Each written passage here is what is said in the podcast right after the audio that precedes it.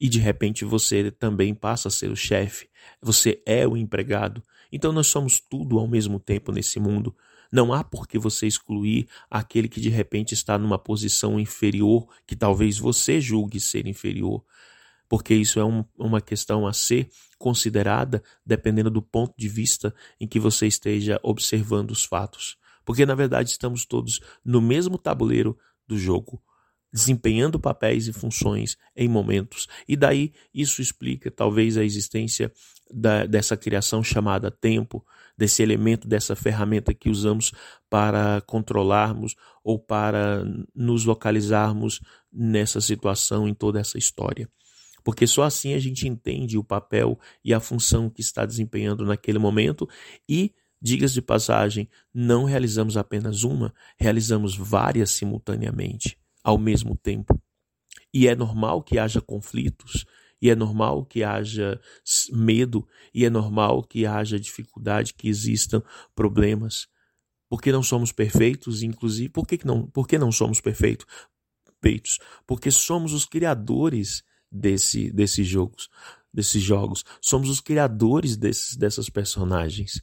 E isso faz parte é, do entendimento onde eu sou uh, aquele que recebe uh, o resultado daquilo que eu crio, daquilo que eu crio comigo sozinho e com os outros.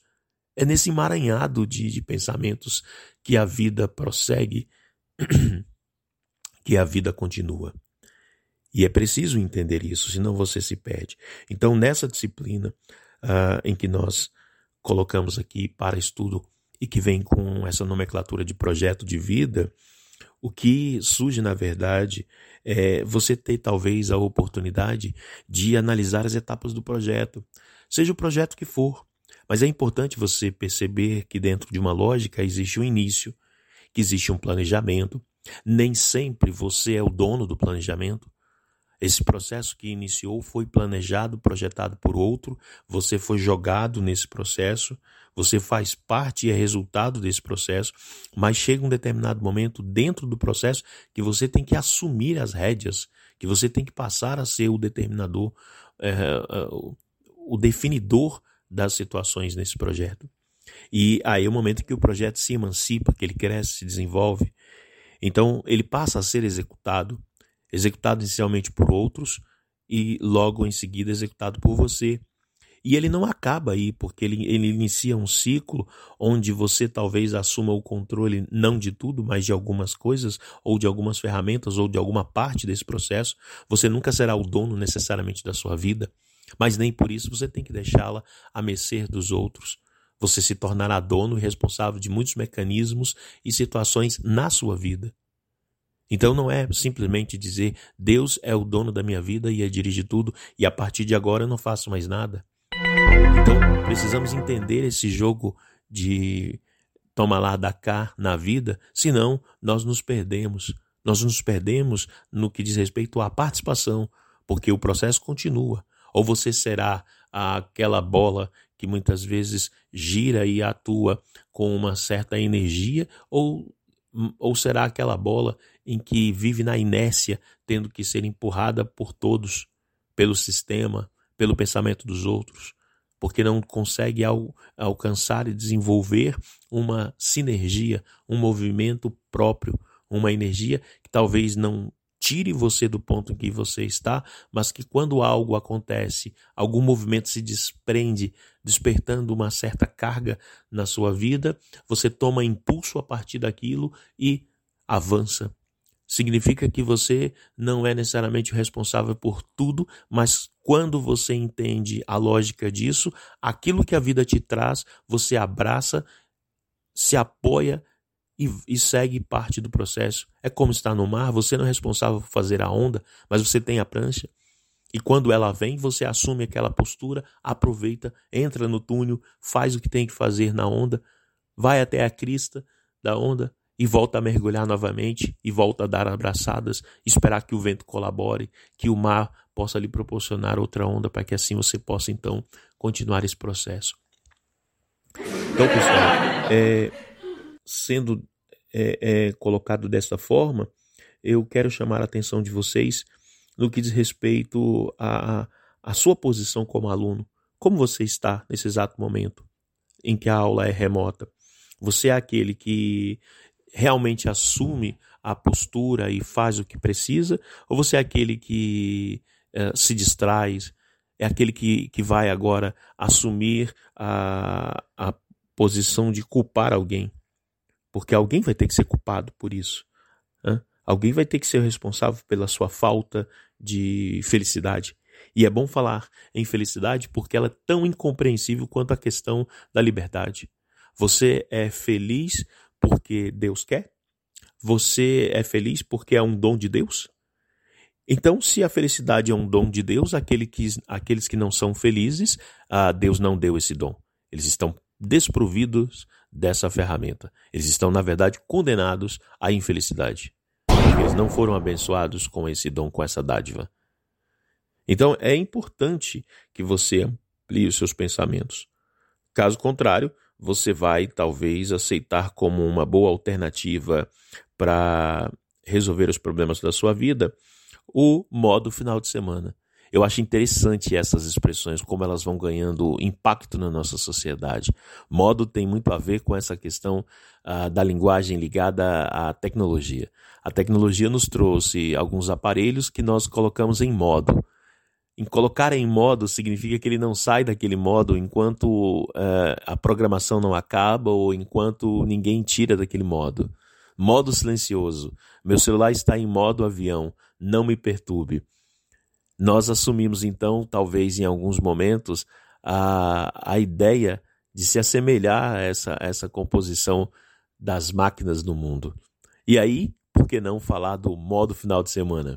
O modo final de semana é interessante porque é aquele momento em que eu esqueço a semana ruim que eu, que eu vivi. Eu esqueço, é, eu vou fugir daquilo que eu não sou ou que eu acho que era o que as pessoas queriam que eu fosse. E agora, no final de semana, eu vou viver a minha liberdade, vou realmente ser quem eu sou. Segunda-feira eu aperto novamente o modo de trabalhador ou a, como a fala racista, é dia de branco. E aí você assume esse outro modo. Eu acho que precisamos entender a vida com mais profundidade, além desses pensamentos sobre modo ou estilo. Porque a questão sobre estar preso ou não, engessado, é, talvez possa uh, estar relacionada às máscaras ou à fantasia que você usa ou que colocaram em você, já que você tem que desempenhar um papel nessa sociedade, já que colocaram você para desempenhar o papel e fazer uh, todas as atribuições de personagem aluno, mas você não quer ser aluno, você não gosta de ser aluno, você não entendeu a importância de ser aluno. Então você está com aquela fantasia de aluno, aquela lancheirinha caderninho embaixo do braço, copiando o que o professor passa no quadro. Agora, como estamos em sistema remoto, você simplesmente copia no caderno, copia de alguém que manda para você pelo WhatsApp a resposta. Porque você precisa mandar a resposta para o professor, senão você reprova. Então, é bom você refletir sobre tudo isso, porque talvez você esteja no modo aluno, mas no modo aluno picareta. Modo aluno picareta que eu digo é aquele que está qual a função, da, o significado da palavra picareta?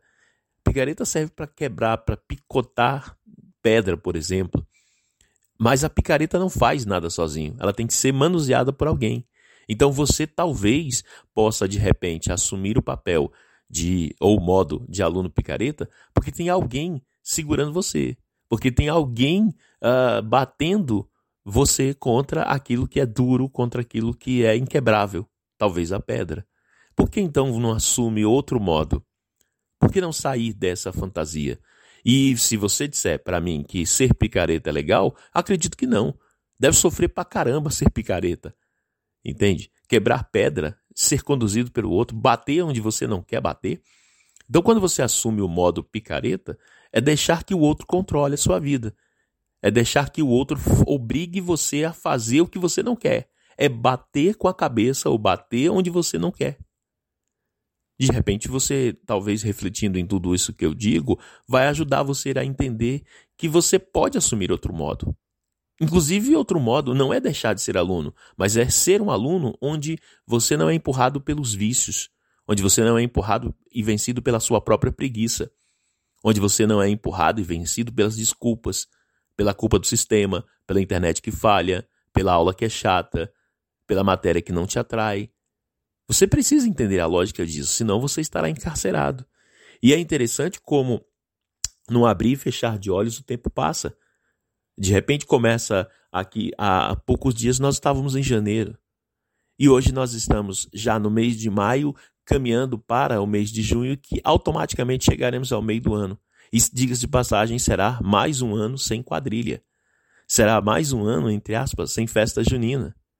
E quando você menos esperar, nós estaremos em dezembro fazendo a comemoração do Natal. E parece que foi ontem que você fez o primeiro Natal mais exótico da sua vida, sob os efeitos de uma quarentena, com máscara, com indicações para que não houvesse aglomeração.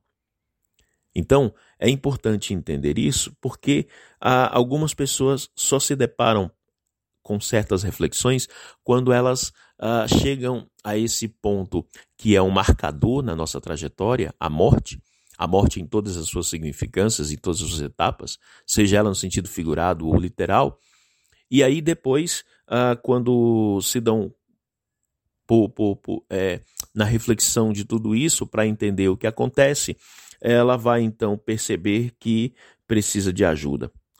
Precisa de ajuda porque ela necessita de um milagre. Ela não tem mais saída. Talvez seja por isso que o símbolo da morte, uh, muito utilizado inclusive agora nas redes sociais para dizer que está de luto, uh, se pareça com o símbolo da forca só que invertido.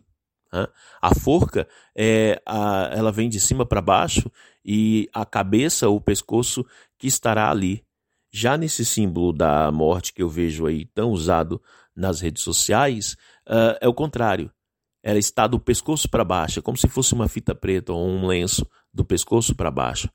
E isso cabe à reflexão. Né? Quem coloca a corda no pescoço ou quem é, encaixa ou aceita a punição, a reflexão, as consequências, as dores da morte, da pausa, do que quer que seja.